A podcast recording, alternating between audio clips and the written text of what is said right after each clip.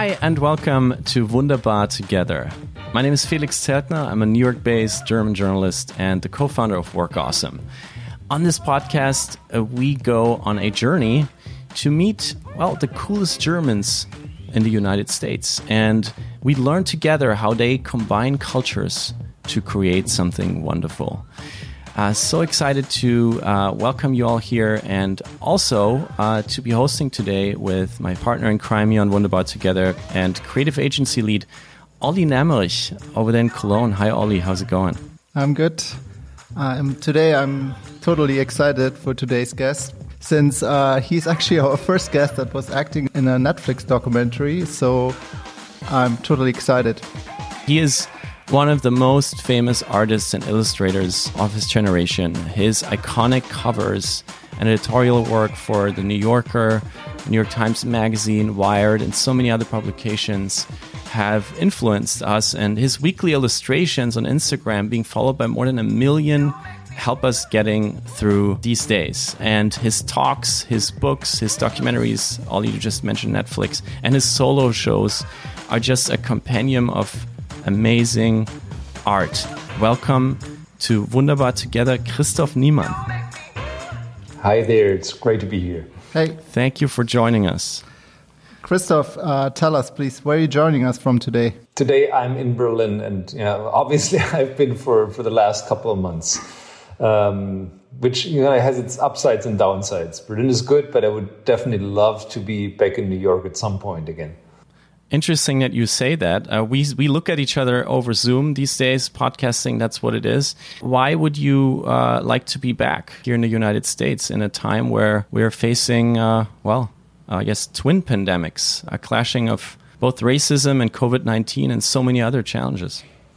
Well, first and foremost, really, because it, it, it still feels like home. I have a lot of friends. I think since I was 24, I have not been absent that long as I have been. You know, I, I, think I came back in late November, and since then I've uh, I've been here, and usually I go there four or five times a year, and and I just love being there. It's it, it kind of gives you a jolt of energy and inspiration to be there, um, and that and that I definitely miss. Even though I know that right being there right now, not being able to kind of go out meet friends really easily, it probably wouldn't be fun. But still, uh, I'm yeah I'm yearning for the for the day where it's possible again you're yearning for it, and it's it's great that you're mentioning this because uh, usually our podcast uh, involves people that live actively live in the U.S. and have a German background. You're our first guest that is mostly now in Germany, but his work lives whose work lives on here in the United States, and of course um, influences people around the world through the publications that you work uh, for um, here. But I also want to ask you, you know, because you uh, you share, you just shared your feelings towards the country, and you follow the news, and of course Germany is going through very big challenges as well. How does your your soul, your your inner Christoph, actually feel today? Well, it's, it's very difficult. It's very difficult. On the one hand, of course, it breaks my heart to see what just happens in the COVID situation, which is dramatic medically. Uh, but it feel what what I'm seeing in the US right now really seems like a self-inflicted wound. Nobody knows what the right course of action is.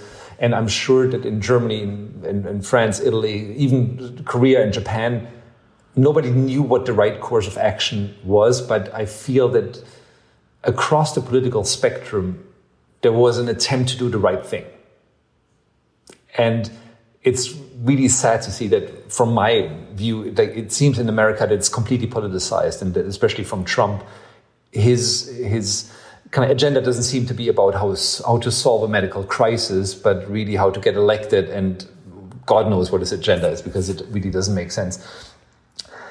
And so th this is the one thing, but then what happens when you kind of follow the whole thing on Twitter that it very easily starts feeling like watching sports where there's like my team and their team and they score a point and then the other team scores a point. So very quickly, it, it, you kind of lose the urgency, the political urgency of this is about people dying and, and very, very important decisions happening. And it's a, you follow it like the, the, the Knicks versus the Lakers a little bit, which is, you know, that's not the point. But of course, it's, it's designed in a way that you get sucked into this kind of like the loudest kind of, even when I, when I open my, my phone at seven in the morning, it's like, what's the latest headline? What's kind of like the, the craziness du jour? Um, and I know it's bad, but of course I still do it. but so, yeah, I'm, I'm torn between real concern and real being upset. On the other hand, I know I'm being sucked in into this of fun uh, sportsmanship of following politics. Mm-hmm. You are in Germany right now, and uh, I think it's it's uh, it's a good moment to dive into your journey that started in Germany. Um, and who could do it better than Ollie, who is in Cologne right now? Yeah, I would like to go back to um, uh, Waiblingen, uh, Swabia, where you're from. Um, can you please tell us again how do you pronounce this correctly in the local dialect? I don't, I don't know if I can do the, the local dialect, but it's uh, Waiblingen. And I, I guess the proper Swabian way would be more Weiblinger. Weiblinger, so no N at the end and probably more like an OI at the beginning.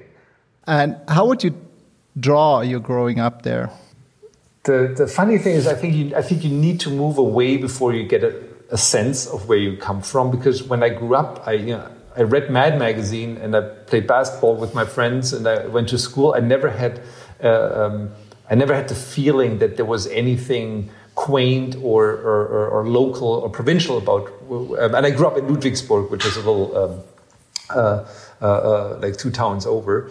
Um, and it's more like once you move away that you get more of a sense of what might be different. Even, but even then, apart from maybe some food things and, uh, and definitely the funny dialect it feels like a quintessential West German kind of upbringing, like in, in the kind of the 70s, 80s, 90s, when I you know, would visit friends in, in Cologne or Stuttgart or Hamburg or uh, it seems to be the same system of living. People like like did the same sports, uh, watched the same movies, uh, um, and all the cities kind of look the same with the Fußgängerzone and the train station in the middle. And uh, uh so it, it, I can't really say that I have, feel I have a very strong relation to that culture from there as opposed to other parts of, uh, of Germany.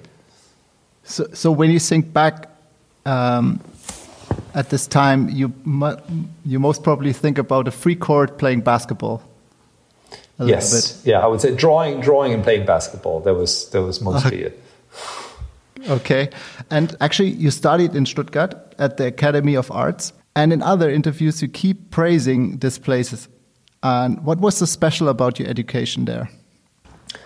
Um, well, the first thing I have to say is I wanted to go. I wanted to go away from Stuttgart because I came from really just a few miles north, and I just felt it's important to kind of at some point kind of leave where, where you're from, and and I got accepted there it was like, yeah, I'm just going to start there and then I'm going to find a different art school. And then I realized once I was there, I realized it was really good. And the first thing is just, it's a fantastic school in terms of the, um, uh, you have a lot of space, you have fantastic uh, uh, uh, uh artist studios where you, where the students actually work on site. And even when I, when I was teaching in, in New York undergrad at the School of Visual Arts, students usually would work at home and then they would come to the school to, um, to show their work. And I, I guess I learned the most from actually sitting there with other people in the same room, constantly discussing work, seeing how they uh, discuss work, and this back and forth was was unique. But for that, you need like you need a school that actually gives you the space to do that. They had fantastic uh, printing facilities, uh, uh a great video department with with fantastic teachers and. I don't know if I completely appreciated it back then. I thought, oh, that's kind of cool, but in retrospect, I know it was there was really a unique um, actually, I always felt like I needed to go away. And now I'm at the school, and I actually really like the school, and I feel that I'm I'm, I'm in the right place in terms of kind of ac uh, academic uh, progress. But I still feel I need to go somewhere else, and I felt you know, instead of just moving my entire life away, maybe like a few hundred miles in one direction, I thought, wouldn't it be smarter to just spend an entire summer really far away, really exposing myself to a completely different culture? Um, and I didn't really, most people were going to London at the time. That was the, the hot thing to do. And then I was going through my design books and I looked at the art that I liked. And 98% was New York, New York, New York, New York. It was this big idea, um, uh, style from from advertising, like big headlines, strong conceptual image, and then it was especially editorial illustration. It was the New Yorker, New York Times op-ed page, uh, the Atlantic, uh, Wired, all these these magazines, Time Magazine, Newsweek, um, and I felt that's exactly the, the, the, visual language, this kind of relationship between art and readers that I that I wanted to do, and it was pretty clear. I, I, need to go to New York because obviously there's something in that city that creates a kind of a visual environment that I wanted to be part of. And so I interned for two months in '95 um, at a small design studio and uh, illustration studio from uh, um, artist called Paul Davis. And then the year later, in '96, I went back for two months with Pentagram, an amazing design firm. They're kind of one of the leading design firms in the world, and I got to work there for Paula Scher for two months, uh, completely different experience. Uh, uh, and I even did a few drawing jobs. I did a drawing for Rolling Stone and uh, a couple of ones for, um, for the New York Times Book Review, even though I was still a student. And so in 97, when I graduated, I already knew that what New York felt like. And it was scary, of course, but um, I just said I have to try this. There's like I felt if, if I don't try it now, I'm never. If once I get settled in Berlin or Hamburg or so, I'm probably not going to have the uh, the stupidity and the naivete to uh, to do such a move. And that's why in '97 I made this move. I don't think I would have done it if I would have not known the city at all. Mm-hmm. It was a different city back then, uh, I suppose. Um, Pre 9/11, it was probably more open, more more rough, uh, but also um, amazingly uh, creative uh, in a way. And um, how did you then get to your first like big paid American job? Um, well, I, I showed up with my portfolio. I had I had the the, the uh, I knew the people at Rolling Stone, so I showed up there. Um, but it was really going to the New York Times. I uh, uh, really, I showed up with my portfolio and dropped it off with the magazine. They called back, but they also, and it was pretty uh, uh, pretty important. They sent me a couple of floors up to the to the op-ed page, and there the art director was was Nicholas Blechman, who's now a very close friend and and and, and very important collaborator for me. And he immediately gave me a job. So that actually worked out pretty quickly. And what was also amazing was that even though dropping your portfolio off, that's kind of how you make people, you show people your work but it was really being published. That's what gets you a job. Or uh, back then, that's what would get because everybody was reading the Times. Everybody knew what was on the cover of Time, or was everybody was reading Rolling Stone. So people might know my work, but once they see it printed, that's when the, I would get calls, and that worked amazingly fast. But it was really the New York Times was my my first foothold, and and then from there it started developing. Mm-hmm. And do you visually remember this maybe tipping tipping point, this illustration that you would, in hindsight, say was maybe the breakthrough of your New York New York years that led to like calls um, and calls? Well, it was. I did this. The, the one drawing I did in '96 for Rolling Stone. That was important because you know it was my first it was my first drawing. I remember going in, in, in Stuttgart uh, to the to the international um, press um, uh, uh, store uh, international newsstand every week with shaky fingers, kind of going through magazines and seeing that there. But then when I got to New York, it ended up in, in an illustration yearbook. So people had known that piece. So that kind of opened the doors a little bit.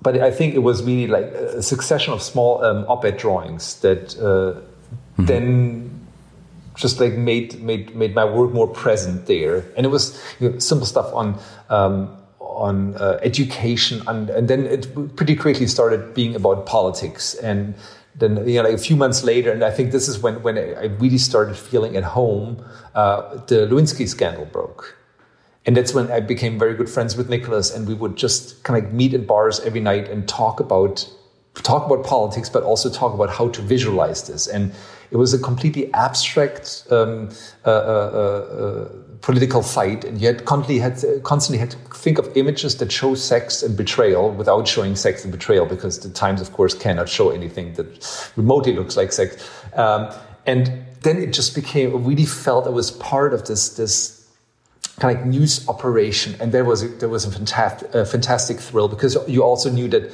everybody just was waiting for the paper in the morning. It was the internet existed, but it was not the go-to place. It was still the printed page in the morning that everybody was drawn to. And uh, please take us into a magical day five years later that I think meant uh, or still means a lot for you. July 9th, 2001. What happened on that day? Well, two things happened. The, the one was that I was getting married uh, in, in City Hall. Um, and so, yeah, yesterday was, was our 19th anniversary. Uh, but it's also the cover date of my first New Yorker cover, which was really, um, I wish something like that could be planned. It was really a pure coincidence. But uh, the New Yorker cover, for, for an illustrator, it is kind of like the, the Olympic gold medal. Yeah, of course, I like the moment I saw my first New Yorker cover and learned about the culture, I knew that I would try to at one point do something like this. But it's not a straightforward assignment. It's not something you can plan to do and uh, uh, apply for. So there's a lot of luck uh, involved, and that it worked out on that day was uh, that was pretty special. I mean, you just said it Olympic gold medal, the New Yorker cover in the illustrator community being considered the highest praise. Can you actually explain to our listeners why? Why is this the Olympic gold medal and still is to this day?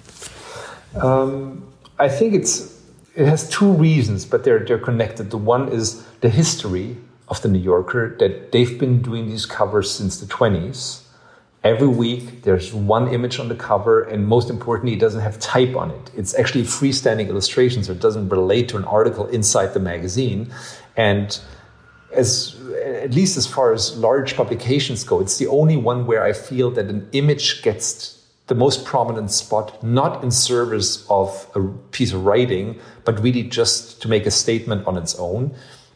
And because they've been doing it and uh, because they've been doing it in a very kind of diverse and uh, you know, sometimes they're just in a diverse way sometimes they're just pretty sometimes they're kind of funny hilarious political there, there's been a relationship with readers that when you like a lot of people who live in New York, a lot of people kind of around the world, like you get the New Yorker and you look at the cover and you want to understand it. Like you want to understand the cartoons, you want to have, and you actually think if you don't get it, you think you're making a mistake, uh, uh, which is which is unique. But this is something where where this is a relationship between uh, medium and and uh, um, and readers that is very unique. Where I think there's huge mutual respect. The respect really goes both ways That you feel you know, you you want to look at this image you want to see kind of what's on the cover but also when you work for it you you imagine these readers who are aware of this history um, and you want to kind of do something unique and new but on the other hand you want to do something that works within the succession of um, the magazine mm-hmm. and i um, I often work for, for magazines or talk to, to, to art directors and they say, oh, yeah, we want to do something like a New Yorker cover and I think the, the biggest misunderstanding is it's not about, you know, there, a lot of magazines have fantastic covers. Mm-hmm. And also, like some, some really have great histories of good covers. But the amazing thing about the New Yorker is a consistency um, of always a drawn cover, never type. And that creates the possibility. It's like poetry where you reduce the visual language to only a drawing, only quote unquote. Um, but that allows you to do something. And I think you could have a cover that works amazingly on the New Yorker. If you would put it on a different magazine, it wouldn't work because there would be a different kind of expectation. So it takes a very carefully crafted uh, visual media environment for these images to work. And they couldn't really be separated. Some of them could, but most of them, I think, need to be on the New Yorker also to work. What strikes me about your your uh, explanation of how you built your career in New York, uh, the city that I've been living in for the last eight years, and just still marveling and trying to understand the city and its many universes, is how much you talk about relationships. You talk about the relationships that you built with uh, people within organizations that took you in, gave you a shot, but also had you as a sparring partner and have you till this day. But you also just talk about the relationship that these publications that we all admire have built with their readers, their or now their users. Besides maybe that, uh, what else did you learn in New York City that changed you forever? What I felt back then was, I mean, I was in my mid 20s, and it was the first time that I felt I don't have to apologize for wanting to do what I want to do. I don't have to, nobody tells you in, in a, to oh just starting out take it slow. But they're like you want to come in there you want to go full speed be my guest. Take a shot and if you fail then you might not get another call. But i never got the feeling that people would say oh you're new you're not from here we're going to start you at kind of go in the back of the line. It's more like you're new like well, show us what you uh, what you got. And that i found incredibly inspiring. There was something i didn't know. Like or this the, uh, the sentiment of youth and energy being something um, sought after was something I didn't know from from uh, from Germany really. I always felt that this is something where when you're kind of too young and too loud, it's like people go like, whoa, whoa, whoa, wait a minute, just like take it slow. Like you, know, you have to earn, you have to earn your way just by being around for a couple of years. And you know, this is a while back, and I, I don't want to make this as a general statement. That was my personal experience. I'm sure there's like a, a lot of other uh, experiences that are that are counter to that. But I felt that very, very strongly. That kind of like I, I was kind of like welcome. Which you have something to contribute, come on in. It doesn't matter where you're from, um, as long as the energy is there. Um, which of course has a kind of downside too, because I feel um, you don't get credit for being around. Like the moment your stuff is not on Vogue anymore, people don't say, "Oh yeah, we've been working together for 30 years or, or 20 or whatever." Um, we keep on giving you a job. Then of course the next 20 something year uh, year old is, is around the corner, and then they're going to be the hot shit. So you have to constantly re-earn that, um, which can be stressful. But what I've learned in, in, in, New York definitely was to be a lot more. Uh, uh, at least at the beginning, risk friendly when it comes to just like thinking about myself because you, you, you feel like you're grown up immediately that puts a lot of pressure on you but on the other hand it also you, you feel like well like they, they throw me into this thing like I'm, I'm just gonna i'm just gonna do it not not really second guess uh, what i'm doing and probably the most important thing was also like being a professional because everybody is just they're not messing around and they expect really the highest, highest, highest quality.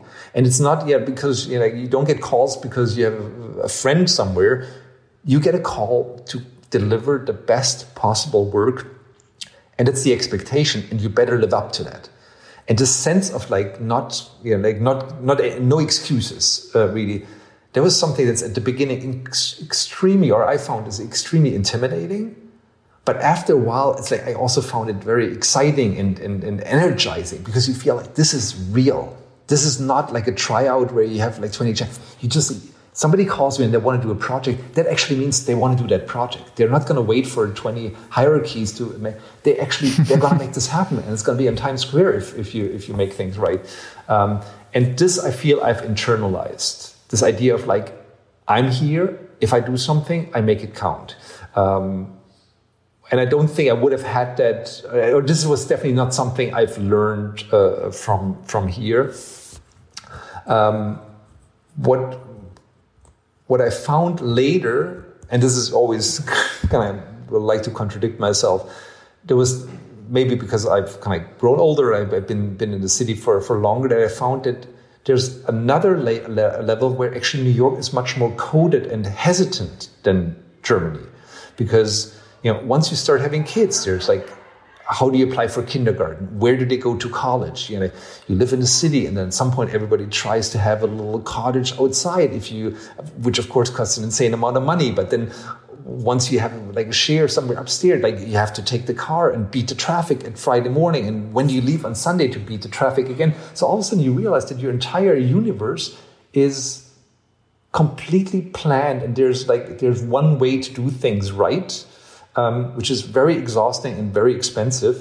And everybody seems to do that. And there was a little bit of a kind of disappointing realization at some point because when I got there, I felt it was all about uh, people living crazy lives, li living lives that, that, that had nothing to do with a certain plan from your grandparents or parents. And New York, people just come up with the most insane life goals. And at some point, like when I was more in my, my late 30s, I felt like, oh, everybody's actually trying to live exactly the same life. Um, and then when I got to Berlin, where I felt like, wow, there's actually people living, like having more unusual ways of setting up their careers or, or, or, or the way they kind of deal with, with, with children, with, with, um, with work setups, and that was refreshing. Actually, then going back again. You moved back in 2012, and to open this uh, chapter, we have a little message here, a little surprise message here from a uh, friend of yours. Hi, Christoph. This is the other Christoph from Berlin. Uh, my question for you would be you know, we went running together. We've been, you know, watching sports together on TV, but we never played basketball together. So I was always wondering what type of player you used to be when you, you played basketball when you were younger. And shouldn't we play just one one on one just for fun? well, I, I'd be up for it. So let me know. Well, I'll, I'll, definitely do it. The, the, problem is that when I when I came back to, I, I actually barely played in New York because I didn't really go to to outside courts. And I started when I came back to Berlin. I was like, hey, why don't I play basketball? Running is just too boring. And I went to a little outside uh, uh place in near Monbijou Park um, in, in Berlin, played a couple one on ones, absolutely loved it. And then I tore my Achilles tendon, which was very painful. And of course, that kind of put a break on the, the idea of playing basketball because now I'm so afraid. But um, I'll, I'll, definitely play against Christoph. This is this is really something we, we should do. I, I just love the sport so much. It's so much less boring than running or swimming. Um, I um, I'm tall. I'm six four, but I was six four when I was 14. So I started at center, and then everybody else started growing, but I never changed my position. So at some point, I was the smallest uh, uh, uh center. Um, and uh, uh, what kind of player am I? I I can't compare myself to uh, an NBA player just from a level of skill, but in terms of kind of ideal, it probably would have been like a Tim Duncan uh, player. So like a bank shot, kind of uh, with using the board, um, yeah, with kind of like a mid-range shot, uh, uh, uh, no no crazy business, and, and and defense oriented. I would say. And my, my greatest heroes would probably be uh, Kareem Abdul-Jabbar. There was the, the uh, he might be still my my all time mm favorite. Okay. Wow. We had just had Moritz Wagner here on the Wunderbar Together podcast, oh, okay. uh, German NBA player with the Washington Wizards, amazing 23 year old athlete. Um, thank you uh, for sharing this passion with us. We are both basketball. Well, actually, I can I can say one thing, just like to like, do some proper name dropping. There was a tournament in um, Lyman or something in the '90s. My direct opponent was Henrik Rödl, who then ended up being like a fantastic player for, for the German national team, ah, who played in Barcelona against the Dream Team. His direct opponent was Michael Jordan. So I'm just one degree of separation from having Michael Jordan as a direct opponent. But yeah, it was not very impressive what I delivered against Rödl, but but yeah, that's that's my little claim to fame playing basketball. Looking back at, at your time in New York and now being in Berlin, what are the biggest difference between those two cities? Um, artistically, I can I can say Berlin has no excuses. Strangely enough, that um, in New York, I would always say, "Oh, I would love to do this," or like that would be an interesting thing. Oh, but that, that's of course impossible because my studio is too small, or I don't have time for that, or I can't, um, you know. I can't afford to try this and that. Uh, things are kind of you're in a system at kind of like 500 miles an hour. You can't just like start messing with your steering wheel because you're gonna uh, uh, everything's gonna explode. In Berlin, if I would decide to kind of like become an architect and design a house. If, if it's like for some reason, artistically, this is what I need to do, I could probably get some plot of land in the middle of nowhere for next to no money and then get the materials and, and, and go go for it. I mean, this is like if that was really my life goal, I could do that.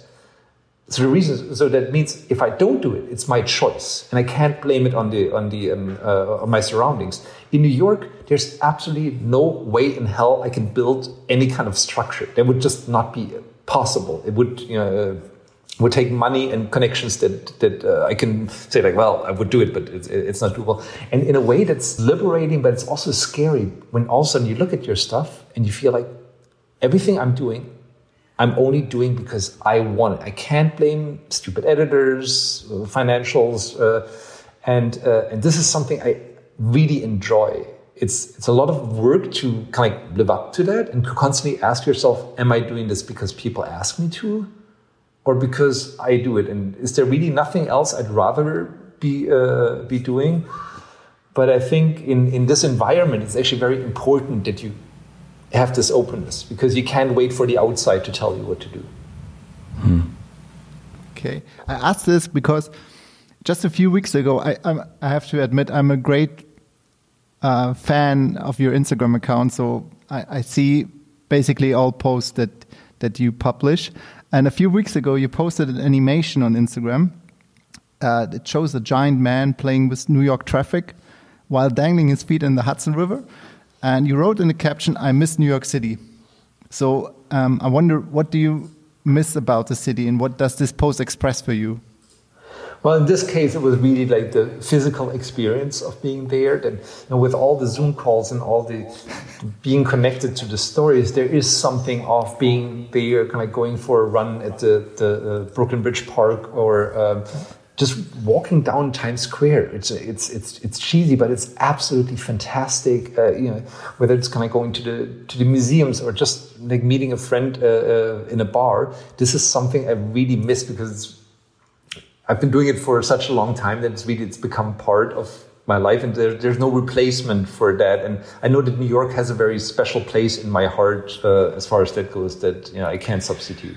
And I, I have to say, Christoph, what you just said, it it all it almost makes me tear up. I'm not lying because I'm I'm my window here is facing south, and I see Times Square. And the last time I walked down, uh, there was just nobody. Uh, there was just a few homeless people and cops, and uh, and no energy and no happy travelers from everywhere being you know, sput out a cap and looking around, and taking pictures, and it's and everything is boarded up and graffiti uh, that is not, you know, it's not graffiti that is art. Yeah. It's graffiti that shows anger. Um, is is everywhere, and it's just. And I miss that what you just described so much. And I'm mm. here. I'm I'm a, a, half hour walk away, and I I, I can't have it. And um, it's it's hard to listen to that because I, I don't know. You just really hit me with that. Uh, we all miss it. Yeah, and the and and you know this is another thing, of course, with with with the politics that are happening right now, or also with with the news that I guess Corona is something that happens. It wasn't there last year, now it's there, despite the warnings and everything. But we, we can really say there was a world, and now the world is like the world plus Corona Whereas a lot of the way we're dealing with it, or a lot of the um, uh, uh, the, um, the, the racism, all this stuff, this was there a long time ago. It's just bubbling up, like for, for outsiders, like you know, when you're not a direct victim, it becomes more visible there. But uh, when you're following debates in, in Congress 10, 15 years ago, people would say the most insane stuff and we would always assume like well it's america there's like freedom of speech and then people kind of get it out of the system but then just like on the long run sanity will prevail. And now we're seeing like that this is like this is real and it always was real. And that the time like the, the the carefree like walking around new york like uh, having a fantastic all time corona wasn't there but all that stuff that's so heartbreaking now it was there we might not have seen it. And um, and this, of course, like it, it, I sometimes feel like you know, did I unjustly enjoy something like for whether it's kind of like privilege or just like a luck of being in the right uh, in the right moment where you feel like wow like first of all what experiences have other people have while i was like sitting there, we're like, oh, it's great. I'm coming to America. I get a lot of jobs. And other people sit there and go like, this is uh, this is a hellhole, or like I'm I, I can't get anywhere. I'm running against real ceilings or glass ceilings or anything.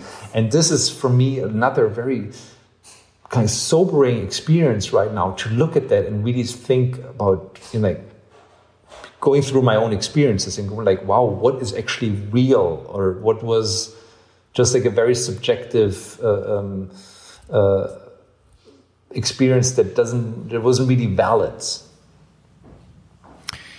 I I couldn't agree more. Uh, I have been grasping my my partner who is a correspondent here and I we have been talking about this a lot. I try to talk about it as much as possible publicly as well. That I have been complicit also to, you know, uh, being not not addressing uh, racism here or being complicit of being in situations where I should have spoken up and I haven't. Uh, mm. And some of them happened during the pandemic because people were just on the edge all the time. I saw people screaming at each other, and uh, and I, I feel guilty the same way as you. But then on the other hand, um, all the conversations I had always lead to well, it's, it's not too late, you know, to start. Um, just because you yeah. feel guilty about it uh, doesn't mean that you can't start now uh, and that you shouldn't start now. And that's what I've been trying to do, just listening more and um, mm. and seeing, looking my privilege more in the eye. I guess. Yeah. Um, that's so massive, and uh, and and what you just described, I I can very much relate to. And we're three, you know, three white men here on this podcast who would not have had the experiences that we now saw pouring out. And well, I think mm. I think Will Smith said it when the George Floyd police killing happened. He said it's always happening. It's just televised now, and we're all looking yeah, at yeah, it. Yeah.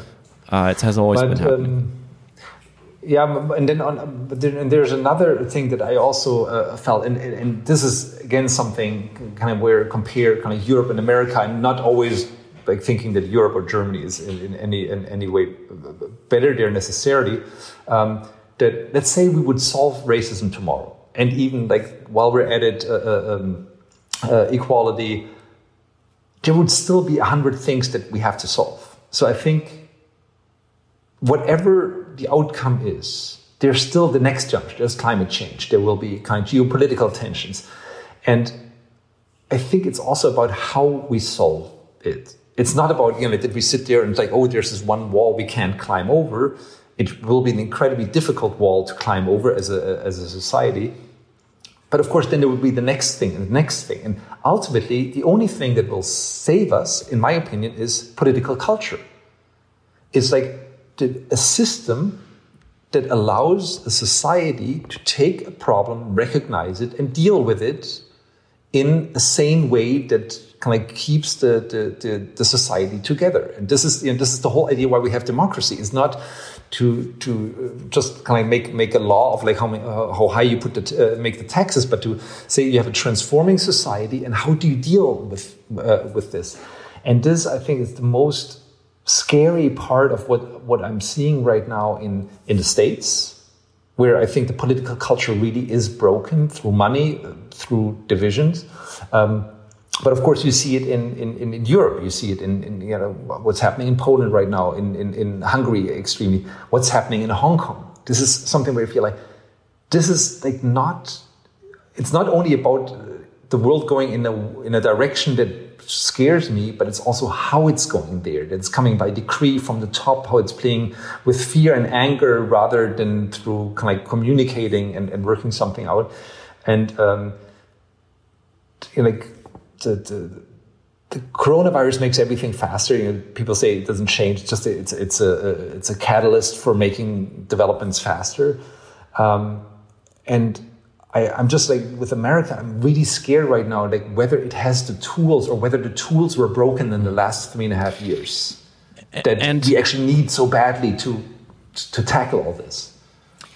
Thank you for for saying this, and and well, I just feel right now we're in 50, we have 50 different countries here um, uh, that are dealing with this. There's no federal response. So it's very different wherever you look and every different what's going on. However, and this leads me into your creativity, which is why Ollie and I are avid followers of your work and why so many people listen to your talks, your books, your, visit your solo shows. The way you look at creativity is and are able to explain and reflect on it is so amazing. So it would be a waste to not talk about it on this podcast and go a little over time uh, if, sure. if you allow. Be, uh, totally, so totally, yeah. let's do a live exercise for a moment. Um, just to understand your brain. You just received an email from a New Yorker um, art director. Correct me if this is uh, completely out of reality here. And they ask you for a cover idea for, let's say, two weeks ahead that illustrates what we just talked about the twin pandemic of ongoing racism and COVID 19 that is unfolding together in the US. You see the email, what do you do? How do you begin? For, for kind of a classic editorial illustration, I would basically go like, okay, what is a um, what is a visual translation of that thing? So let's say COVID. Um, I have the, um, the, the virus, the the, the the, the kind of graphic representation of the virus, like the ball with a little thing sticking out. I have right now. I have the mask as a, a as a symbol that that works. I have uh, nurses and doctors. Um, I even have um, people at the beach right now when we when when I would show you a photo of like a lot of people at the beach you wouldn't think summer fun you'd think like oh my god they're too close together um, so basically I would I would run through through images and that's the interesting thing that these like the, the value of these images constantly changes because our exposure like the value that we give these images changes and then and this is kind of like the most direct way of, of going about it then I start mixing these that I say, like, is there a way I can do a crowded beach and a virus? Or can I take a mask out of context in a different things and mix these? And then the, and this, and theoretically, I can do this in my head. I could say, I'm, you know, I'm taking a beach and then there's like a person uh, on a towel and next to him there's a virus on a towel and then there's a person and a virus. And it might work or might not work, but the problem is this is only in my head. And once I draw it, the reality of the image on the on the page changes because maybe I can cannot properly draw a virus, or I realize you know, it's the person on the beach towel sitting or lying there or reading a book, and all of a sudden you realize, hey, wait a minute, like there's a visual connection between some some things meet in a funny way, or maybe there's a pattern that's that's similar, and then the drawing gets its own reality, and then basically it goes back into my head and I realize okay, it's more about the person reading it. Maybe they're reading on their phone on the um, on the beach, and what does the virus do? Maybe the virus also reads, um, and uh, and so basically it goes back on the page, and so it's a circle between a very straightforward thinking, of using metaphors, putting them together, very kind of analytical way of thinking, and then it becomes more an emotional, softer, uh, amorphous way of putting it on the page with a different reality. And that different reality this is where new things happen. In your head it's everything's predictable but in, in on the page new stuff happen and then you have to be very alert and go like wait a minute. Something clicked here and then taking that back in, uh, into the head that's roughly the process fantastic so these are some tools and techniques or schemes that you learned i would say in stuttgart at the art school can you a little bit describe the ski the scheme for because I work in the creative industry as well. I work in an agency, so what are the, the learned and proven tools down the line to arrive at an idea? How would you describe the scheme? How would you go uh, usually tackle this challenge? Well, the, I, I love to kind of compare to sports because I think it's it's it's very similar in a lot of different ways. So let's say I'm doing this. I'm you know like again like I'm I can really say um, I'm thinking of different symbols. Let's say Corona or take you know like financials or, or, or politics. That means I have to have four or eight or a hundred different visuals for something. How do I get these? So one part is I have to constantly fill my head with images. If I don't read the paper, I wouldn't know that the image of a crowded beach actually reminds us of Corona. So I have to be a very good reader or like a very avid reader to have a sense of what the audience sees. So there's like the input part that's very important. The second part is that I have to draw. And this whole thing often happens under time pressure, but also it has to be a fluid moment. So I can't think about how I draw a beach towel or a person sitting on the beach. This has to be. This is the same way when you when you're when you're a tennis player and you're at a crucial part of the match.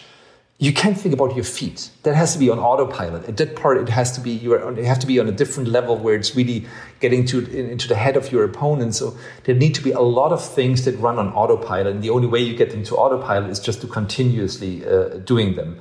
So then there's also, and, and it kind of really gets into the metaphysical when you think about these different symbols. So I have on the one hand, I have maybe the Corona idea, and then maybe it's about politics on the other. So I have this one set of symbols here, and I have this other set of symbols there. I have to be able to think of 25 things at the same time. And it actually feels like juggling 20 plates in the air. And it's something I also know from writing. There's a, there's a moment when you write an essay where for like at the end, when you edit, you have to actually have the entirety of the piece in your head. Did you know if I move something here, it will create this? And it's almost, I feel this is something you can practice, like how to like empty your mind and just put all, like exclusively all these different things there that you're able to, like, imagine like a tree with like a, a thousand apples that you can see every single apple at once. You see if one is moving, you completely you can completely detect it. So like being focused and unfocused at the same time. Again, I know this sounds like a yoga exercise, but I know that this is it can be practiced to a certain degree, and it also has something to do with a with a mindset. And I especially know when I don't have it because then it doesn't work. When you're just too distracted, um, you just realize you just you get very predictable and, and, and, and, and, bad work out of it. Christoph, you just talked about distraction, and uh, my one year old is, is crying on the other side of the store. I have to ask you this. I mean, you have three sons, you have uh, an amazing partner, your wife, you have a social circle. Of course, we just heard one of your friends, Christoph Amend from Berlin, that are doing amazing things all the time that can distract you. You have then a community of more than a million people out there that you know follow you. They want to know what's up. They probably also want to get in touch with you. They want to they want advice. How in the world do you do you take time like to do stuff? Like how do you how do you take the right amount of time to do your work?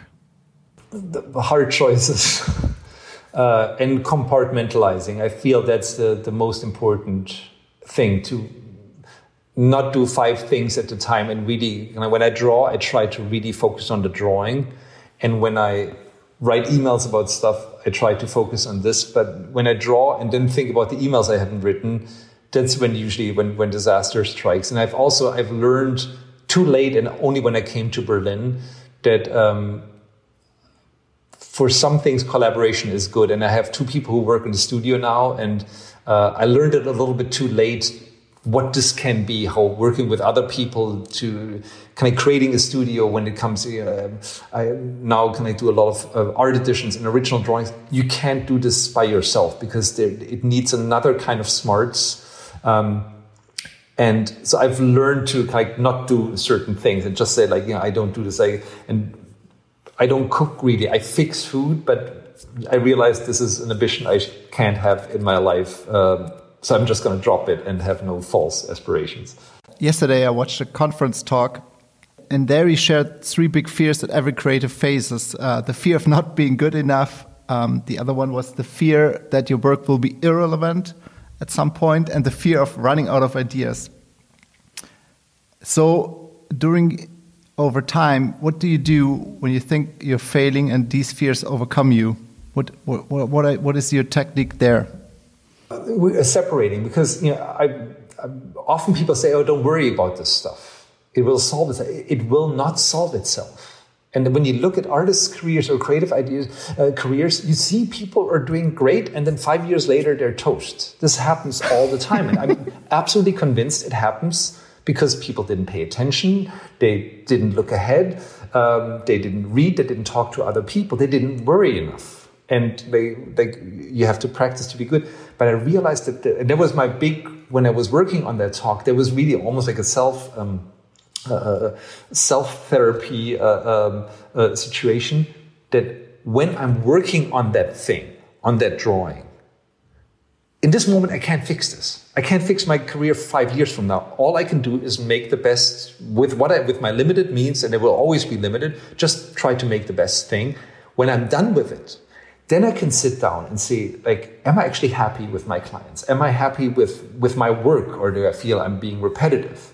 But at this very moment, like to separate these things, and I felt that's the moment that can make a lot of us profoundly unhappy is that you sit there and this whole weight and these are really heavy important questions it crushes down on you but it it's they eat up all the oxygen and so no oxygen is left for doing the actual work and i think if you can like have can manage to have a split persona where you can just actually ignore these things for the time that you're sitting at your desk and say, I'm going to finish this. When I'm finished, then I'm going to look at the other stuff. Uh, that for me is the best, the best recipe for making this work. Has there been a job that you accepted and you couldn't find this proper idea for it? Uh, has this ever happened to you?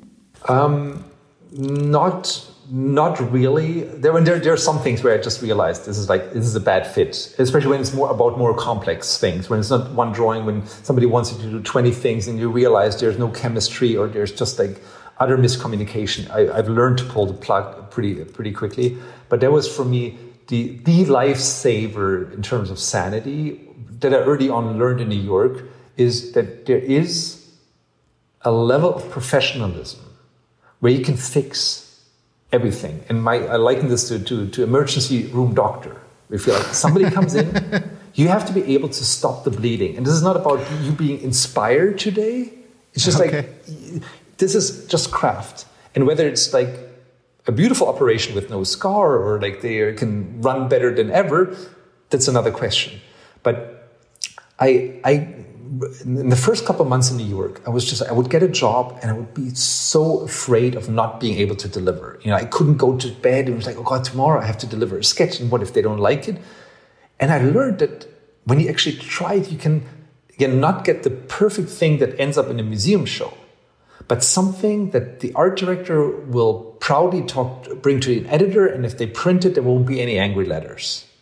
And I think this is a level of work that you need to have down. It doesn't matter whether you have a fever or whether you wake up at five o'clock in the morning. This has to be something um, you, you, have to have down cold. And once you have that, you can actually start sleeping.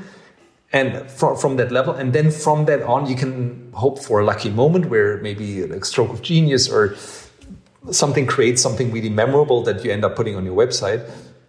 But this is something that's non negotiable this is kind of I like to call them like unembarrassing ideas, and um, and I found this is the absolute foundation of everything uh, everything I do. It, it, reminds it reminds us, uh, Ollie and myself, I guess, on on uh, photographer Paulo Ripke was here on a podcast a few weeks ago, and he said, "I can always get to eighty percent, but the last twenty is as much work as the first eighty or even more. And sometimes yeah. I will only deliver the eighty, and that's fine, and I have to be okay with that." That, sometimes no, exactly yeah. I yeah. go try to go to 100. Moving, you try to yeah you try to go to 100, but the, the 80 they ha- you have to have the, you can never go to 70. This is something that needs to be uh, yeah. Yes. That, that's the frightening part, uh, I guess, for everybody out there was trying to get your to get to your 80 and considers that a thousand because you, Christoph, you have given us not only a lot of time here on the podcast, you have given us so many great moments, hundreds of illustrations in cover on covers in magazines, newspapers, exhibitions. There's a Netflix documentary we talked about. 13 books I found on your Wikipedia page. You have also co-created three children. Then you had um, you know all these millions of people around the world that find joy through you reflection they they I, I think they even find meaning in life when you look at some of your art. And well, that might be a bit much, but regardless of age, um, let me just say the music of your petting zoo app has become the sound of my kids' childhood. I mean, it's just you're just everywhere in so many people's lives, uh, and now you're turning 50 this December. Yes, and that's usually when I was told I'm 38. A lot of white men say, "Oh, I need to run a marathon." I need to prove that I will live forever. But you have done that too. I mean, and while drawing at the same time. So, uh, we just had a guest on this podcast uh, who turned 50, and he said, This is when you start thinking about the end, thinking about where you land your plane. True or not true for you?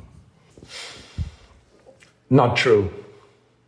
I mean, I definitely I, I think about that, but I I also found that in my experience so far is like the best things happen is when I didn't really have a plan when I was throwing myself into the process rather than trying to have a fixed goal. So that's really like if I have any aspirations now is to really trust that even more and take whatever liberties I I have now, which I definitely have in terms of kind of trust from people that I wouldn't have had uh, uh ten or twenty years ago, and and making that trust or using that trust to do to do um, other kind of things, but I wouldn't um, I wouldn't or I couldn't even think of something like, oh, I would want to do this and that because you know, if if you say like, oh, you could have a show um, at MoMA, I would say that, that would be fantastic. But the only thing I would care about is having a show of work that I'm really proud of at MoMA. Like that's the, the goal is the work, and the show is a is an effect or is a symptom of uh, uh, the thing that I want to do.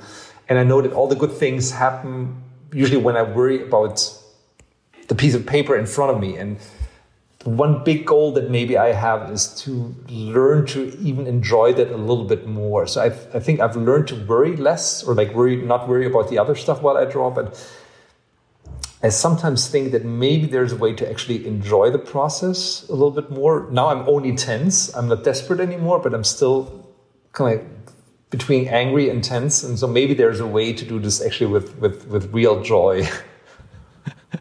What are you What are you most afraid of? Um, I mean, this this year definitely has kind of changed that focus back from personal things of like, yes, I, like professionally, the idea of people that I respect telling me that my work sucks or that I'm oh it was so much like it was a good one but I really preferred one you did five years ago. I mean this is this is something that of course drives me creatively but uh, there's been enough crazy things happening and really bad and terrifying things happening in the last uh, couple of months that I really I'm like right now I'm really more worried about about people and about situations that about the foundation of what we do being taken from from me from us and I don't only mean that in an economic way but the, there's like the, the basis of everything I do is that the audience and myself have a very sympathetic way of working together. That, that I feel like I want to, if I don't love the readers, like I'm not interested in working against the readers. I want to, I want to have a discuss, uh, discussion with a friend at a bar, and this can be a heated discussion, but it has to be some like one on terms of where you know you actually like each other. And the idea of something more breaking in terms of media, but also in terms of political discourse that this is not possible anymore, where everything's immediately like being so polarized that, that you're that you're too afraid to of go out because you don't know what the other side thinks. Um, this is something not not really so for myself, but really more like this is like I know that this I rely on that trust. Yes, yeah and uh, no, that's yeah, that's that's it. And realizing how much I've taken that for granted. And and and you know, like one one symptom of taking things for granted is that you have the the luxury of worrying about your own ego much more than is healthy for yourself. And uh, I think there's a good reminder that uh, uh if you can worry about your ego, you're in a very good place. Christoph Niemann, I'm so grateful uh, for you spending time here with us. Uh, I'm. I don't know what to say about your last um, statement here because it's yeah, it's a very deep one, and I hope it gives all our listeners to you know some moments of reflection here. I, I you have given us many here on this conversation, and um, Ollie, any uh, what what do you take away from this conversation? Uh, I it felt like again like a little workshop for me. Um, this is great. Actually, I have a last uh, a last follow up question because I listened to another podcast the other day, and I tried it yesterday because uh, in this podcast the host asked you a question and asked on a challenging day how can you get out of sleep, and you answered and said, I have to think about Paul Breitner uh, doing a free kick. I tried it corner yesterday. Kick. Didn't. A corner kick corner yeah. kick. I tried it yesterday. It, it didn't work out. I have to admit. No, the thing, no, no, okay, but I have to say, this is not about Paul Breitner doing a corner kick. It's a whole set of he does a corner kick, somebody is making a header, the goalie just with the, their fingertips lobs it over the, the crossbar. Of course, that means there's another corner kick.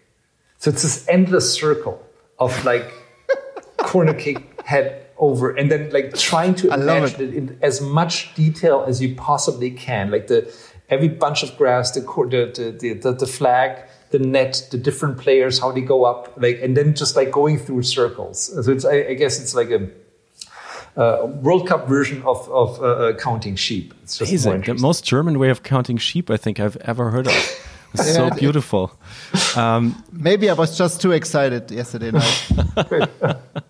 Christoph, what do you what would you like for us to take away from this conversation? Is there the one thing that you would like to share as a last word or piece of advice? Um, it's not a piece of advice, but it's something, you know, right now, when, when I think of America, unfortunately, the, the first thing that comes to mind is, is Trump and is kind of so much heartbreak. Um, and I was recently thinking of, of something because yeah, I want to say, why do I love to go back? Like, what, what is this thing? It's, it's New York and it's my friends and it's like having a drink at a Long Island bar, but there is something else and like the thing that kind of got me. And it was just like like an anecdote of uh, of something where I realized this is something I don't know from any other place in the world.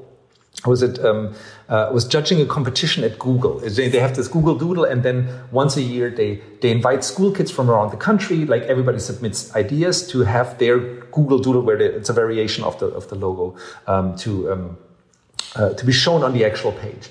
And then they select state winners. So from each of the 50 states, one kid is, in, uh, is invited to, um, uh, uh, uh, to Silicon Valley to then present their things, and then they get all these different awards. And I was one of the judges, and I was, uh, was brought there, and I was talking to the other judges. It, was, it felt all nice. And then in the morning, on the morning of the award ceremony, um, they brought all these kids and they were like from a lot of them were from really from from very poor backgrounds where and talked to the organizers. They said they don't have art programs. It was not it was not the Silicon Valley privileged crowd. It was really um, very like in every way like a very mixed uh, uh, uh, uh, uh number of kids, age let's say six to ten, roughly from what I remember. And so I'm standing there. We're waiting for this bus to come in in the morning. The bus arrives. The kids and the parents come out, and then they had brought out all the engineers from Google, you know, like the super smart, Stanford educated, 32 year old guys who probably make $250,000 uh, uh, a year. And they all had rattles and claps. And they were forming this corridor from, from the bus to the, to the hall where the kids walked. And so you have these like six years old, six year olds. And then you had the engineers and they were giving them a standing ovation. And I felt this was not cynical. This was not, oh, we're the great ones and they're just poor little kids, but we were like, each one of you won in your state in an art competition. And it was totally like showing respect. And it was something absolutely true and, and sincere about this thing. And there was something that I felt like America often is like, it feels so insane and, and, and, and, and silly uh, and adolescent. But there's also a city and adolescent excitability that I know is just so energizing. This is something I don't know from any other place in the in the world. And I, you know, because you, already you asked, like, you know, yearning for New York. This is the stuff that I'm yearning for because I still feel like, even though it's it's a stereotype, but I know this is the thing that I keep keep looking for. That this kind of this this kick that I get from a lot of experiences that I had over the years that I don't know from other places. Doesn't, that doesn't mean it doesn't exist anywhere. But for me, this is a very particular American thing that I have benefited so much from. And um, I hope that when we wake up from a lot of the terrible shit that's going on right now, that uh, we can have, for all, our, our own sake, more, more of that again. Peace and enthusiasm. What a great and bright image for the future that you're you're giving us here. I was always way too enthusiastic. Uh, at least I felt so in Germany. It was part of the reason why I came here and why I feel so at yeah. home here. So uh, you got me there again. Before I get too emotional, let's wrap it up. I want to just thank you and close with the last question of our podcast that we ask every guest because we always end with a song. What song makes you, Christoph Niemann, feel wunderbar? Uh, Hymn to Freedom from Oscar Peterson. There's this one, like one, I think it's like on Night Train. A very simple piece. First half of it is just like the theme, just chords. And then he goes in the most, like what feels like a simple solo, and it's the entire world of what's good and worthy about humanity is, um, especially in that second half of that song. And I actually go back to that if I feel I need to restore my, my faith. Wow, an ode to the civil rights movement. Yes.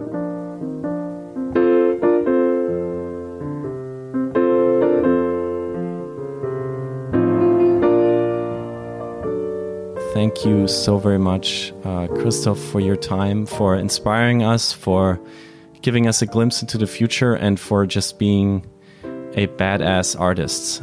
And I also want to thank um, the Wunderbar Together project. You can find and check it out at wunderbartogether.org. It made this podcast possible and inspired it.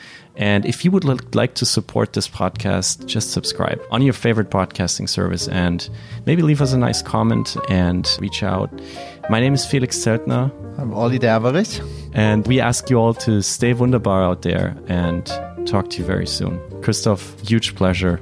Thank you so very much. Thank you very much. Thank you guys for having me. That was a lot of fun.